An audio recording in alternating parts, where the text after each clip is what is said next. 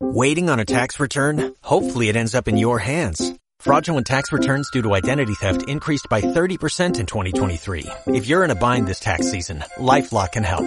Our US-based restoration specialists are experts dedicated to helping solve your identity theft issues. And all LifeLock plans are backed by the Million Dollar Protection Package. So we'll reimburse you up to the limits of your plan if you lose money due to identity theft. Help protect your information this tax season with LifeLock. Save up to 25% your first year at LifeLock.com slash aware.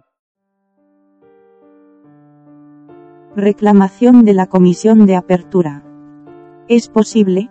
Sí, puedes reclamar la comisión de apertura a tu banco, ahora bien, como sabrás la última palabra la tiene el Tribunal Supremo, y hasta que se pronuncie, son las audiencias las que con sus sentencias marcan el paso de las reclamaciones, en esta página puedes ver qué dice cada una de ellas.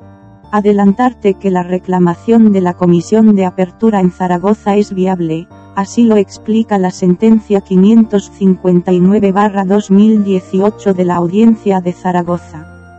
En efecto, como afirma la doctrina jurisprudencial mayoritaria, el hecho de que la entidad prestamista investigue el riesgo del cliente o asuma determinados gastos para averiguar su solvencia, no exceden de las actividades propias de toda la actividad bancaria, son actividades internas de la entidad que por sí mismas no proporcionan servicio alguno al cliente. Están en la dinámica del propio negocio bancario que no se explica bien que haya de ser retribuido al margen y además de las propias condiciones financieras del préstamo, coma intereses. Hablar de gastos inherentes a la actividad de la empresa, los hace aún más evanescentes. Sobre todo cuando se cobra un porcentaje sobre el capital del préstamo lo que aleja aún más dicha comisión del exigible equilibrio prestacional y de su ineludible obligación de proporcionalidad. AP Pontevedra, SEZ.